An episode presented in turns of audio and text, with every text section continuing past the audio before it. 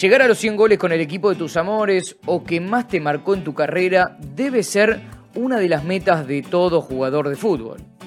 Ahora, imagínense llegar a convertir mil goles con el mismo equipo y además quedar en la historia del fútbol. Soy Diego Yukovsky, periodista, narrador y uno de los presentadores de Conmebol Libertadores.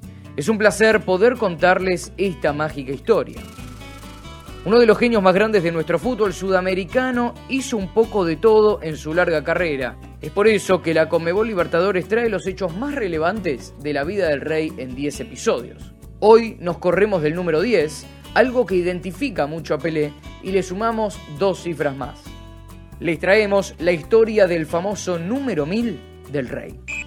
Pelé completó su gol 999 frente a Botafogo y el siguiente partido fue contra Bahía. El estadio de Salvador se llenó, pero el Rey no pudo marcar. Incluso hizo una gran jugada y un defensa sacó el balón de la línea, pero a no desesperarse.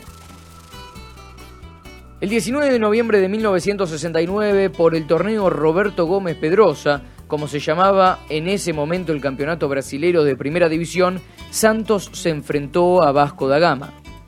En ese partido, jugado en el Maracaná, a Pelé no se le estaban dando las cosas.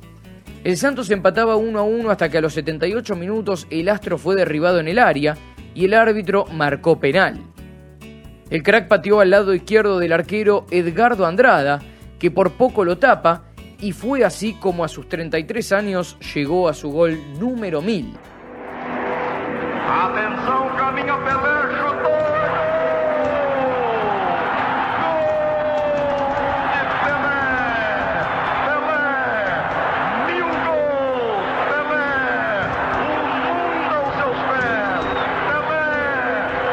El partido estuvo suspendido 25 minutos por la celebración y la vuelta olímpica que dio el jugador. Incluso los hinchas del Vasco le regalaron una camiseta del equipo con el número 1000 y el rey se la puso. Cuando finalizó la celebración se reanudó el partido y Santos logró mantener la victoria. Fueron apenas cinco pasos, con una paradiña incluida, antes de tocar el balón con el pie derecho, con decenas de periodistas y fotógrafos justo detrás de la red, esperando el momento histórico. Eran exactamente las 23.23 de la noche, hora local en Río de Janeiro, del miércoles 19 de noviembre de 1969.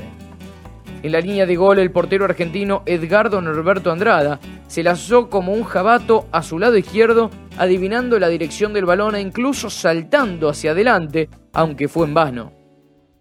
Los 65.157 espectadores que habían comprado una entrada en el mítico Estadio Maracaná por una vez celebraron por todo lo alto un gol rival. No quiero fiesta para mí. Crean que para mí es mucho más importante ayudar a los niños pobres, los necesitados.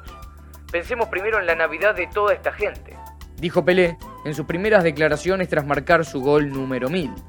De cierta forma, Pelé se reservó para marcar su milésimo gol como profesional en el templo del fútbol brasileño. Hasta acá hemos llegado con el capítulo de hoy. Pero no te preocupes, Todavía nos quedan más historias del rey por contar. Seguí nuestro contenido exclusivo y forma parte de la historia del fútbol con nosotros por los canales oficiales de Conmebol Libertadores. Hasta la próxima.